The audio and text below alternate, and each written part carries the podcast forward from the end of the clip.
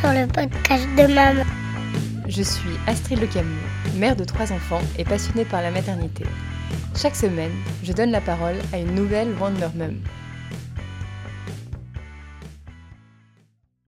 Aujourd'hui, je reçois Mathilde, qui est la maman de huit enfants. Bonjour Mathilde. Bonjour Astrid. Est-ce que tu peux nous présenter ta famille? Alors, euh, donc, nous avons euh, huit enfants. Euh, l'aînée euh, s'appelle Héloïse. Elle va bah, bientôt faire 15 ans, là, euh, dans quelques jours. Après, nous avons Emma, qui vient tout juste d'avoir 12 ans. Elisa, qui a fait 10 ans. Arthur, qui le 27 juin a 9 ans. Alix, qui a bientôt 6 ans, Anna qui a fait 4 ans, Jeanne euh, qui va bientôt faire 3 ans et Athanas qui a 10 mois. D'accord. Et est-ce que pour toi, ça a toujours été une évidence? Alors non, pas du tout. Euh, en fait, quand j'ai rencontré mon, mari euh, en, 2005, tous les deux, nous ne voulions pas d'enfants. Et puis, bon, en fait, notre premier enfant est arrivé en 2007, donc assez, assez rapidement. Et euh, à la demande de, mon mari, euh, on a essayé d'avoir un deuxième enfant. Euh, en 2009, j'ai fait une fausse couche un peu tardive. Et on a quand même persévéré. Et en 2010, on a eu la chance d'avoir notre deuxième qui arrive, Emma. donc, elle est née en, avril 2010. Et quand mon mari est rentré de mission, de six mois de mission, il est militaire, là, il m'a dit en fait qu'il voulait absolument un troisième enfant. Euh, à ce moment-là, je lui ai dit que est-ce que tu as conscience que si on a un troisième enfant, euh, on part sur une famille vraiment nombreuse et euh, bah, sûrement que je ne vais jamais retravailler. Donc, on changeait complètement d'idée sur, sur la taille de notre famille et puis ce qu'on allait faire plus tard. Et là, il m'a dit oui, oui, je, je, veux vraiment un troisième enfant. Je suis tombée enceinte très très rapidement et en 2011, on a perdu notre, notre fils aîné qui s'appelle Nathanaël, qui est né trop prématuré. Donc à ce moment-là, les médecins nous ont dit bon ben voilà, écoutez, vous avez deux enfants, c'est déjà une, très très chouette famille. Essayez pas forcément d'en avoir d'autres. là, on a eu beaucoup de chance parce que nos amis ont été très présents. je me souviens d'ailleurs de mon amie Katia, euh, qui est euh, la marraine d'Arthur, donc euh, notre, notre numéro 4, qui m'a accompagnée sur la tombe de notre fils, donc de Nathanaël, et qui m'a dit, mais comment est-ce que tu fais pour vivre en fait avec ce deuil sans savoir ce qu'il y a après?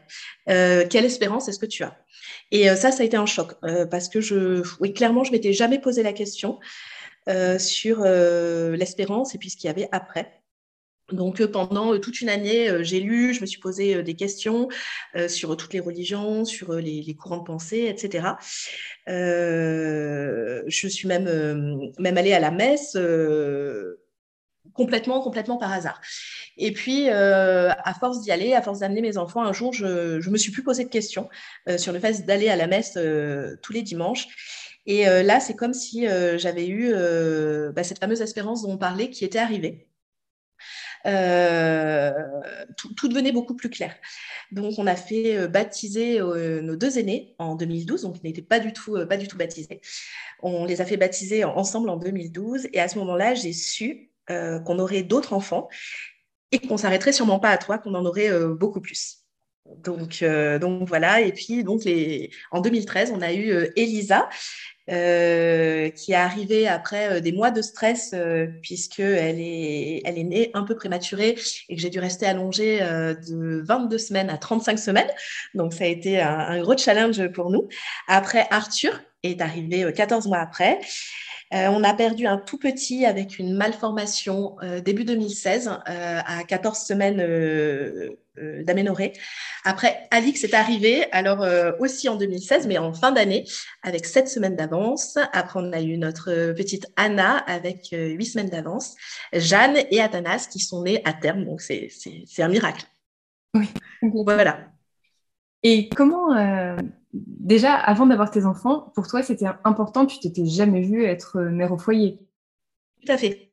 En fait, j'ai une. Nous, nous sommes trois sœurs. J'ai une maman euh, qui a été euh, maman au foyer jusqu'à ce que ma plus jeune sœur ait à peu près 10 ans, il me semble. Et ça m'a jamais donné envie euh, d'être euh, d'être d'être maman au foyer. Je m'étais toujours dit que j'aurais un, un, super job, euh, que ma vie professionnelle passerait avant, que mon mari, si j'en avais un, passerait après, que mes enfants, bon, bah, ne, ne seraient pas forcément une priorité. Euh, donc oui, j'avais vraiment moi dans l'esprit de, de, faire des études, de, même de partir peut-être à l'étranger. En tout cas, euh, j'avais cette sensation, si j'étais mère au foyer, euh, d'être complètement attachée et de ne plus être libre. Pour moi, la liberté à cette époque, euh, c'était bah, de pouvoir faire d'un point de vue un peu égoïste tout ce que j'avais envie. Et bah, un mariage, les enfants ne rentraient pas, en ligne de compte. Et alors, tu es même allé encore plus loin parce que euh, tu as décidé euh, avec tes enfants de pratiquer euh, ce qu'on appelle l'instruction en famille. Comment est-ce que l'idée t'est venue? Comment est-ce que tu en es arrivé à instruire toi-même tes enfants? Alors au départ, pour être tout à fait honnête, c'est un choix que j'ai fait uniquement pour moi. C'était un petit peu égoïste, dans le sens où nous vivions en Corse euh, sur, euh, donc l'île est assez insulaire, euh, il n'y a pas grand-chose à faire. Et je m'étais, enfin, j'avais mis une année mes enfants, mon aîné, à, à l'école publique. Ça ne m'a pas du tout plu. Et puis surtout, je m'ennuyais. Et j'avais beaucoup d'amis euh, qui faisaient, euh, faisaient l'école à la maison. Notamment, je me souviens euh, d'une de mes amies qui s'appelle Lucie, qui avait déjà plus d'enfants que moi à l'époque, et qui faisait l'école à la maison. Et la première fois que je l'ai rencontrée, je me suis dit, mais elle est barge, c'est pas possible, elle est complètement dingue. elle est mère de famille nombreuse, elle veut plein d'enfants, et elle fait l'école à la maison. Et puis en fait, euh, ben, une année après, j'ai fait le choix de déscolariser Héloïse et de la scolariser à la maison. Donc elle a été scolarisée en moyenne section et elle a remis les, pieds à l'école euh, vraiment en sixième. Donc on a fait, euh, on a fait ce choix d'école à la maison pour, pour nous, pour nos enfants, pour notre mode de vie. et après, c'était même, même au-delà de ça, en fait. Euh, ça a été un, choix, euh, presque une rébellion contre le, système euh, que moi j'avais connu, puisque je viens du, public. et là, quand j'ai commencé justement l'école à la maison, je me suis rendu compte de pourquoi ça n'avait pas fonctionné avec moi. Et je voulais pas que mes enfants le subissent. D'accord.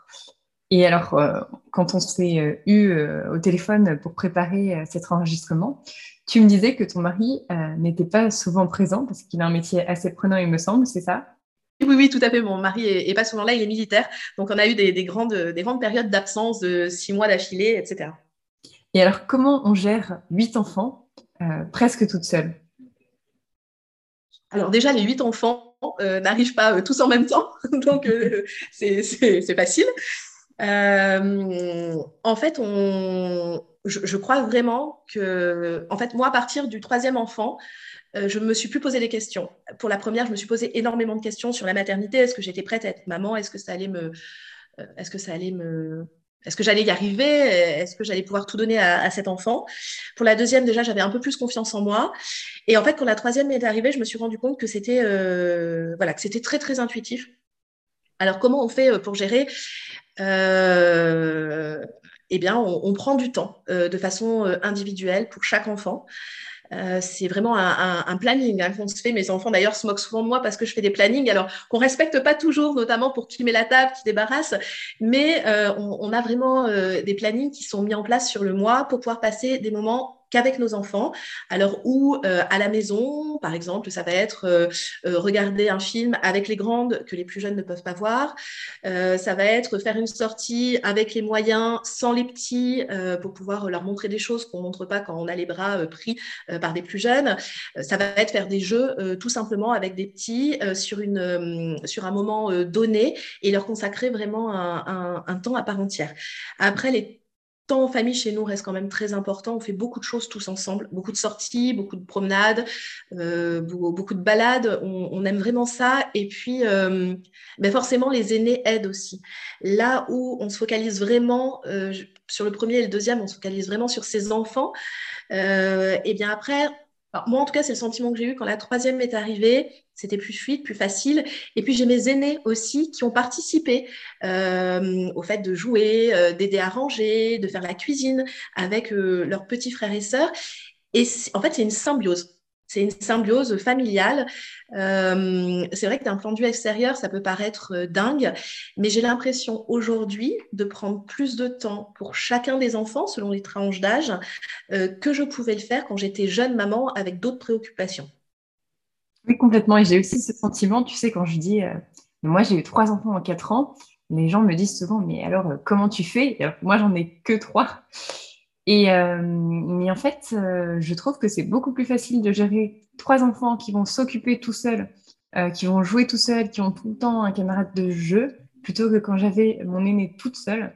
là, j'étais sa seule référence. quand elle avait besoin de jouer, elle s'en référait à moi.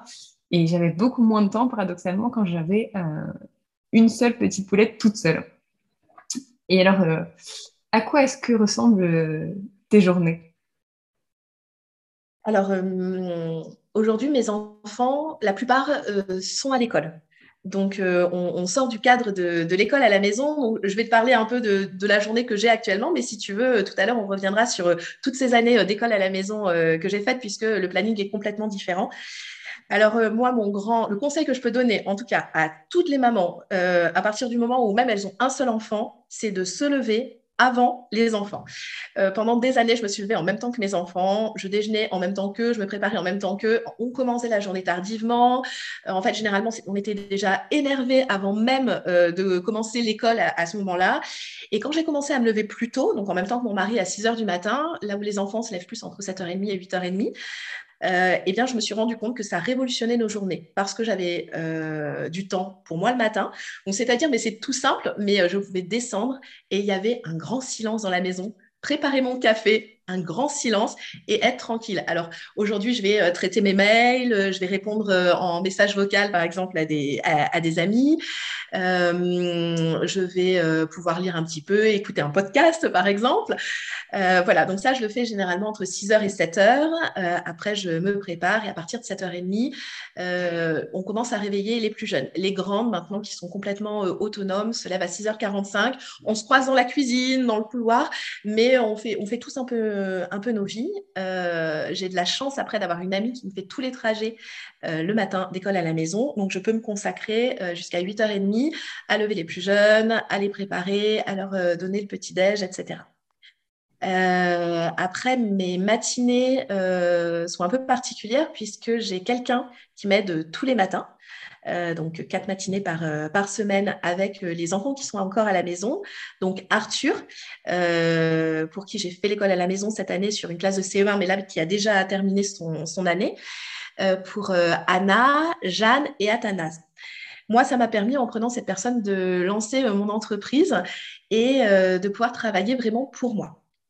Euh, bien sûr, je ne fais pas que ça les matins, puisqu'il y a toute l'intendance, c'est-à-dire mais des choses toutes bêtes que, toutes les mamans font, en fait, même quand elles travaillent, lancer une, machine, étendre la machine, euh, prévoir euh, les repas, etc.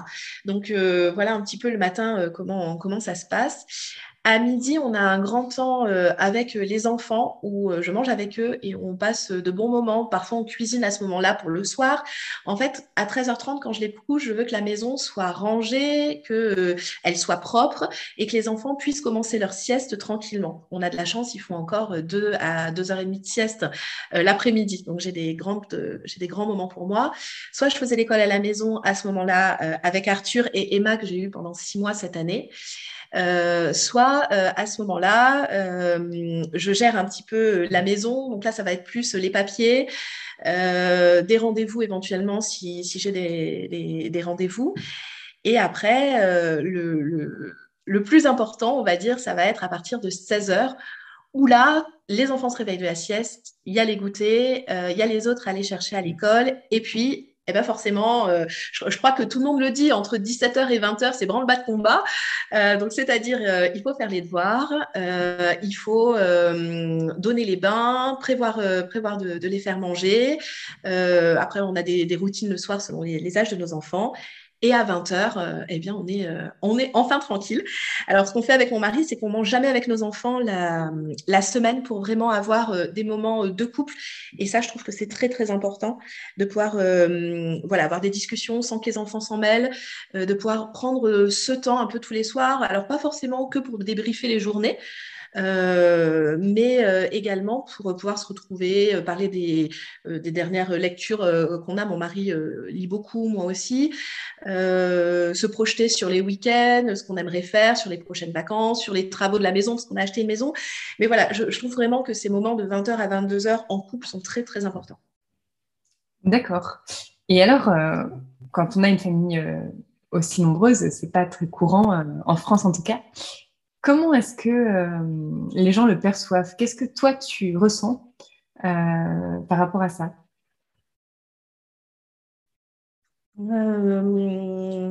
Pendant des années, euh, comme je te disais euh, tout à l'heure, on a été en Corse et je trouve que les gens sont vraiment bienveillants euh, en Corse sur la, famille nombreuse. Donc, on avait, quand on est parti de Corse, on avait cinq enfants. Alors oui, on a déjà eu des petites réflexions. Est-ce qu'ils sont tous à vous Est-ce que vous allez continuer? Mais, en fait, je, crois que c'est plus, à ce moment-là, je ressentais plus de l'admiration. Euh, quand on est arrivé sur le continent, euh, les gens vraiment, on a, même déjà été pris en photo. Alors c'était très drôle, les enfants étaient choqués euh, parce qu'on voyait vraiment que, quand on nous regardait avec des grands yeux, on voyait une certaine incompréhension. J'ai jamais j'ai jamais eu des réflexions. Alors si, on a déjà eu des petites réflexions, mais en tout cas, ça m'a jamais marqué. On a plus, j'ai l'impression qu'on a quand même plus de bienveillance euh, quand on nous croise dans la rue euh, et d'admiration. Et puis, euh, bah, les gens d'un certain âge aiment aussi nous parler du coup de leur maman qui avait aussi beaucoup d'enfants, donc des fratries nombreuses qu'ils ont connues également. Et les plus jeunes nous disent, ah, bah, nous avec un enfant, on n'y arrive pas.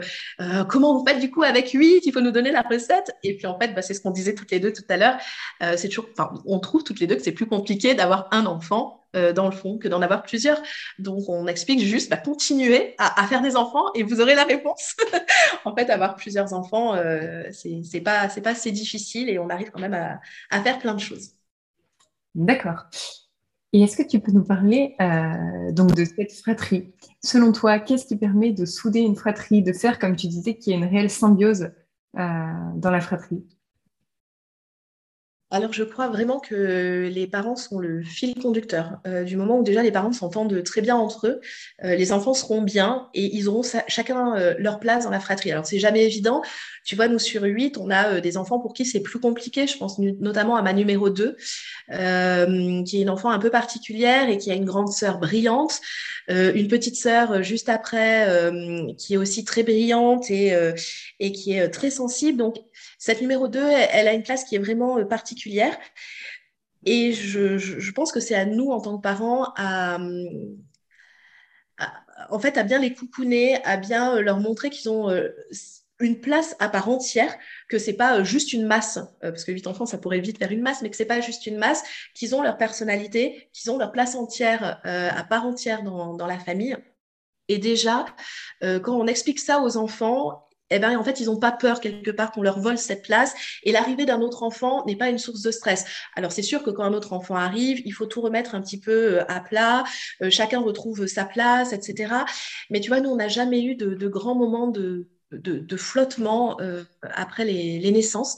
Et, je, je, pense que c'est parce que ils s'entendent tous bien, ils accueillent toujours d'autres enfants avec, avec beaucoup de joie. Euh, et parce que on leur a expliqué combien c'était important pour nous, la famille. Euh, mon mari a un frère, euh, moi j'ai deux sœurs, mais on a un peu l'impression d'être d'être les pionniers, les pionniers dans notre famille avec cette famille nombreuse, et on a envie de, transmettre des choses que nous on n'a pas eu. Et ça passe justement bah, par le fait que cette fratrie soit très soudée, s'entende bien et, et se respecte. Une famille nombreuse, c'est une famille qui coûte de l'argent. Est-ce que tu as des astuces euh, pour ça? C'est vrai que le, budget euh, n'est plus le même aujourd'hui euh, avec huit enfants qui pouvaient même l'être il y a trois ans en arrière avec deux, trois enfants moins. tu vois, par exemple, quand on avait moins d'enfants, on n'achetait que des vêtements neufs. Euh, ça paraît tout simple, euh, on va sur Internet, euh, on clique, on fait des paniers, comme on dit, on commande, ça arrive, on est content. Aujourd'hui, on consomme différemment, notamment sur les vêtements, sur les jeux de société également on achète de l'occasion. On passe par, bon, allez, je le dis, tu me, tu me dis si, s'il faut pas, mais on, on, passe par Vinted notamment.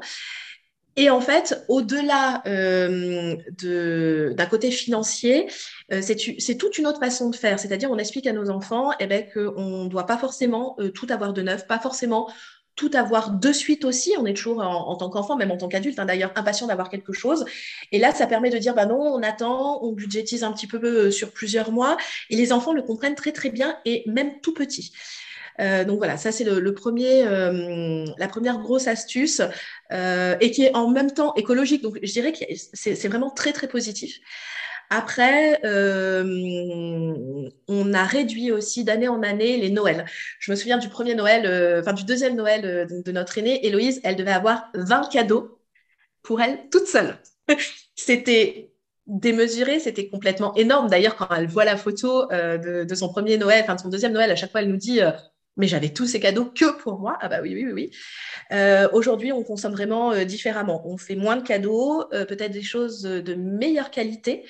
parce qu'on sait que bah, les, autres derrière vont aussi les avoir et du coup, on, aime que ça, que ça dure. On fait aussi pareil pour les anniversaires. et dans le quotidien, alors au niveau par exemple de, de la nourriture, alors bon, je pense que le monde, tout le monde sait, on achète en gros. Euh, on fait moins les courses. Je me rends compte que si je fais les courses toutes les semaines, je rajoute toujours des choses dans mon panier. Alors, on va servir, hein, il n'y aura pas de gaspillage, mais dans le fond, qui ne sont pas vraiment utiles. Donc, ce que je fais maintenant, je fais des menus en avance, généralement sur 15 jours. Donc, j'ai une liste de courses très définie dans, lesquelles, dans laquelle on peut toujours ajouter des fantaisies. Euh, et je vais faire, du coup, mes courses à peu près euh, seulement deux à trois fois euh, par mois euh, pour tout ce qui est sec, donc dans un supermarché euh, lambda. Après, une fois par mois, on achète de la viande qu'on congèle. Donc, on, a un budget qui est défini en avance et on sait que toute cette viande va nous faire sur un mois. Donc, moi, ça me permet de faire mes menus également en avance. Et toutes les semaines, par contre, on fait un marché. je trouve que c'est toujours plus intéressant de faire le marché que d'acheter euh, ces légumes euh, au supermarché. Déjà, ils sont de meilleure qualité. Euh, généralement, on n'en jette pas la moitié parce qu'ils tiennent pas. Donc, en fait, on s'y retrouve et on fait beaucoup marcher les petits producteurs locaux. Après, on a de la chance, on est dans une région où l'agriculture est très forte, où il y a de l'élevage. Donc, forcément, c'est plus facile que peut-être si on habitait dans, le sud de la France, où il y a quand même moins de, producteurs locaux. je vois mes parents habitent sur Toulon, c'est beaucoup plus compliqué que chez nous, quand ils viennent chez nous d'ailleurs. Euh, ils, viennent toujours avec des glacières et ils achètent du fromage, de la viande, ils redescendent tout parce que c'est vrai qu'on a des, producteurs de, très bonne qualité. D'accord. Et alors, tu nous parlais euh, tout à l'heure euh, du fait que tu avais repris une activité professionnelle, parce que c'est vrai que quand on est maman au foyer, et je me pose la question moi aussi, aussi longtemps, on se dit, mais déjà, est-ce qu'il est possible et comment rebondir ensuite? Comment est-ce que ça t'est venu, euh, cette idée euh, maintenant de créer ton entreprise? Alors en fait, j'ai toujours euh, été partagée, en tout cas du moment où on a eu Héloïse bah, jusqu'à cette fameuse décision d'avoir un troisième enfant, j'ai toujours été partagée en me disant j'ai envie de retravailler. et j'avais cette sensation vraiment d'avoir un, boulet à la patte les premières années et de pas m'épanouir dans en, alors, c'était pas pas m'épanouir parce que pauvre Héloïse, si un jour elle écoute ça, elle va se dire c'est horrible pour elle, mais de ne pas trouver ma place en tant que maman. Euh, et en fait, quand j'ai réussi à trouver ma place, donc euh, je pense en même temps que, en même temps que, que, le fait euh, de trouver Dieu également, ça a vraiment un, c'est vraiment en même temps. Eh bien, Là, je me suis dit, je ne peux pas retravailler parce que de toute façon, euh, on a beaucoup d'enfants, on est dans une région où ça va être trop compliqué. Et surtout parce que euh, à ce moment-là, j'ai eu envie de me consacrer pleinement à mes enfants. J'avais plus cette impression euh, d'être attachée à quelque chose et je voulais vraiment tout leur donner. Donc, à ce moment-là, en, 2013, on a commencé l'école à la maison et je me suis dit, de toute façon, je vais sûrement consacrer une grosse partie de, ma vie d'adulte à élever nos enfants. Et puis quand on a déménagé, quand on est arrivé ici euh, dans notre, dans notre nouvelle région, euh, je me suis rendu compte qu'en mettant certains enfants à l'école et en en gardant quand même à la maison, parce que je n'arrivais pas à tous, euh, à tous les mettre dans, dans, dans, cette super école en plus qu'on a, qu'on a à côté, mais tu vois, j'y arrivais pas. Et je me suis rendu compte euh, qu'on pouvait être une, maman qui, qui, assure, en tout cas moi j'ai l'impression euh, d'assurer avec mes enfants, euh, donc d'être une maman qui assure, d'avoir une maison qui est rangée. Alors bon, je ne suis pas une maniaque non plus du rangement et du ménage, mais en tout cas, si tu viens prendre un thé, la maison sera, sera rangée, tu pourras boire dans une tasse propre. Et euh, en même temps, de faire l'école à la maison et d'avoir du temps pour soi. Et j'avais peur, euh, en vieillissant aussi, puisque j'ai rencontré mon mari, j'avais 20 ans, aujourd'hui j'en ai 37, j'avais peur aussi euh, d'avoir une petite frustration dans quelques années, quand les enfants seraient un peu plus autonomes tous, de me dire, mais en fait, aujourd'hui, bah, je les ai j'ai fait l'école à la maison, mais moi, en tant que maman, qu'est-ce que je fais de mes journées euh, le, jour où ils iront tous à l'école? Donc là, je me suis dit, il faut absolument que je trouve quelque chose pour moi, euh, parce que je me sentais dans la capacité euh, de le faire, et puis j'avais vraiment le temps pour. comme quoi, tu vois, une famille nombreuse, c'est pas forcément, c'est pas forcément en fait compliqué à gérer. Je pense que la société nous pousse vraiment toujours à nous dire qu'on fait mal, à nous faire poser plein de questions. Et puis non, en fait, tout ça, c'est très naturel. Et donc, il y a deux ans, euh, j'ai rencontré euh, Marie Brancel, qui euh, est la créatrice d'Admire et Fétienne, un programme d'école, à la maison, mais pas que. Hein, même si vous mettez vos enfants à l'école, vous pouvez aussi, notamment pour les vacances ou pour les week-ends, voir un peu ces programmes. Et je lui ai proposé, de, dessiner un petit peu pour elle. Euh, donc ça, ça a duré euh, un peu plus d'un an. Et puis, euh, en décembre l'année dernière, je me suis dit, en fait, c'était vraiment une chouette expérience. D'ailleurs, je la remercie parce que si elle n'avait pas été là, je pense que je ne me serais jamais lancée. et je me suis dit, bah, je, voilà, tu aimes ça, prends des cours et essaye de, de, de, lancer quelque chose à toi. Et donc, Herbier des aquarelles est né. donc, mon mon neuvième bébé, on va dire, puisque ça a été vraiment euh, une réflexion. Ça a été un petit peu comme si euh, je portais euh, ce projet bah, jusqu'à jusqu'à le voir enfin, enfin se réaliser. Et eh ben, merci beaucoup Mathilde pour toutes ces confidences. Merci à toi Astrid. Mathilde a été la toute première personne avec qui j'ai enregistré et je savais que ce serait décisif. Ou bien ça se passait bien et j'aurais le courage de lancer ce podcast, ou bien ça se passait pas bien et j'étais pas sûre de trouver ce courage. Donc pour ça, je lui suis infiniment reconnaissante. Merci, merci Mathilde pour ta bienveillance. On se retrouve euh, la semaine prochaine pour un nouvel épisode. En attendant, vous pouvez me suivre sur Instagram, Vie Maman, le podcast.